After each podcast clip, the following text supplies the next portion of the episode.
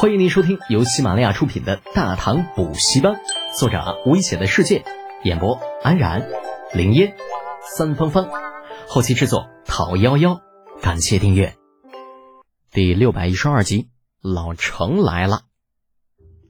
三艘巨大的五牙大船中的一艘，那缓缓靠向码头。因为已经入夜的关系，码头上并无多少船只，所以停靠的十分顺利。余下的两艘大船停在码头的外围，就地下锚。船上众军士按照战时标准执行着警戒任务，这是远洋水师的规矩。只要离开驻地，便是实战，不容丝毫马虎。老程同志不知道是心理作用还是怎么地，啊，战船停好之后，眩晕感立刻就没了，人也变得生龙活虎起来。在船头走了两圈，找了找平地的感觉，目光忽然就凝固在了一个方向上。这会儿，船舱中的程夫人崔氏和老二程楚墨、老三程楚亮也都走了出来，一个个脸色苍白，像是丢了半条命一样，被水师的水手扶着。等了半天也不见老程过来，唯一一个已经习惯了水上生活的程楚墨，只能对着老程喊道：“爹。”你到码头了，结果老程非但没有过来，反而一脸警惕的对他摆了摆手：“是的，你别吵吵，你过来看，看看什么嘞？”程楚墨一头雾水的走过去，来到老程的身边，却见老头子指着远处一艘船道：“看看那船，觉不觉着眼熟啊？”程楚墨顺着老头子手指的方向看去。只见远处果然有一艘造型十分古怪的大船停在那里，上面不断有人爬上爬下，看上去好似在修理着什么。嗯，是倭人的船，他们怎么停这儿了？一会儿派人过去看看。这帮子人一心北上，现在却停在这里，怕是别有目的。这老陈看似粗枝大叶的，实则心细无比，关键时刻还是比较靠谱的。程楚墨也知道其中厉害，点点头，叫来一个手下，低声吩咐了几句，顺手指了指远处停靠着的倭人战船。军士领命而去，迅速消失于船舱当中。不多时，有入水声响起。程咬金虽然好奇水师的行动方式，但是却并没有过多的智慧。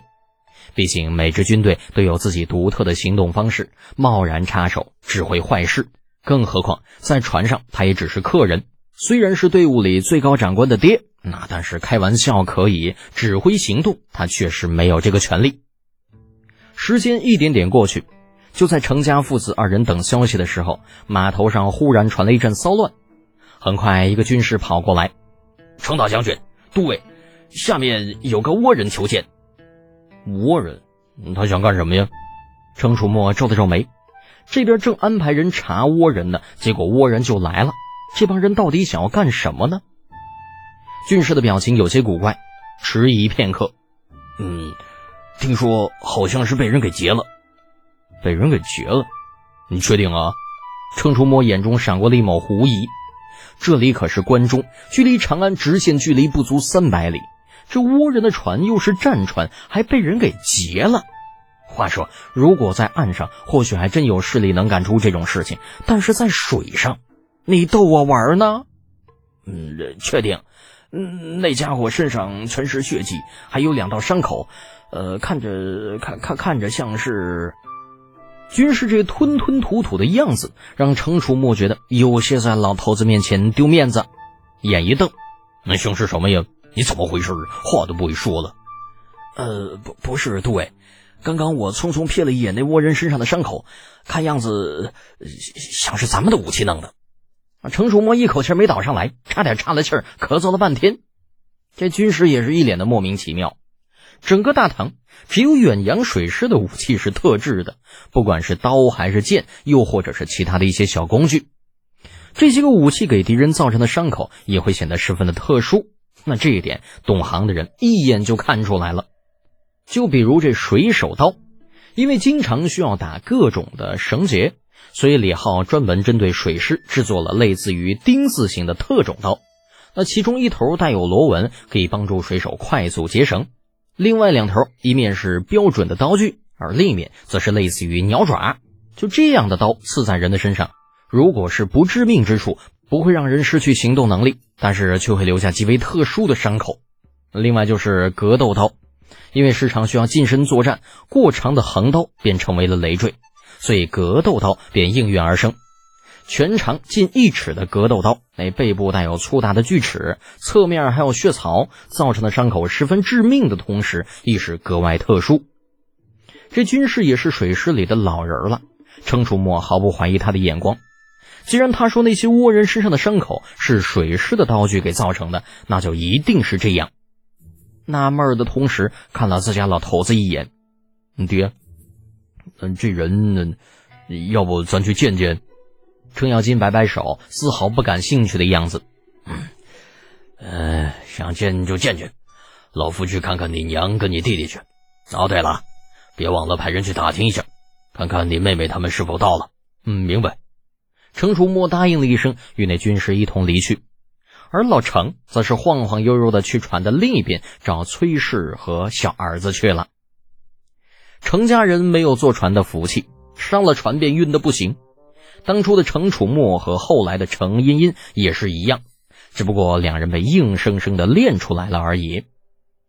程楚墨下了船，在一处不起眼的角落中见到了中田一郎，也就是之前跟在倭人小胡子身边的那个随从。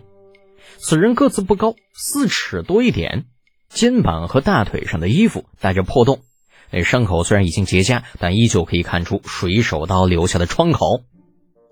为程楚墨引路的军士对中田一郎说道：“这是我们程都尉，把你知道的情况说一下。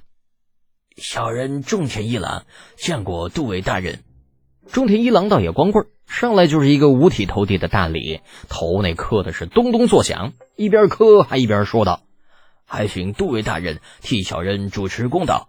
我们在靠近码头的时候遇到了江湖匪类，被他们劫持了战船。”还被他们杀了近三十多人。那程楚墨不可置否的盯着这中田一郎看了一会儿。江湖匪类，你确定吗？小人百分百确定。中田一郎趴在地上，那语气说不出的诚恳。将军，军师表情中带着不屑，显然觉得这倭人是在说谎。他太熟悉自己战友手中那武器所造成的伤害效果了。甚至于在他的身上也有着同样的武器，可是这个倭人却说劫他们的是盗匪，你这不是睁眼说瞎话呢吗？程初墨摆了摆手，示意这军士不必多言，然后继续对中田一郎说道：“你说是盗匪劫持了你们的战船，不知可有盗匪留下的尸体？你们总不会死了三十多个人，却连对手一个人都没有留下吧？”中田一郎尴尬的抬起头。呃，是是的，不不过我们记住了那些盗匪的住处，我可以带杜伟大人去找他们，还请杜伟大人替我们做主。这小矬子说话不尽不实，摆明了是想利用自己呀！哼！程楚墨摸着鼻子，心中冷笑不已。本集播讲完毕，安然感谢您的支持。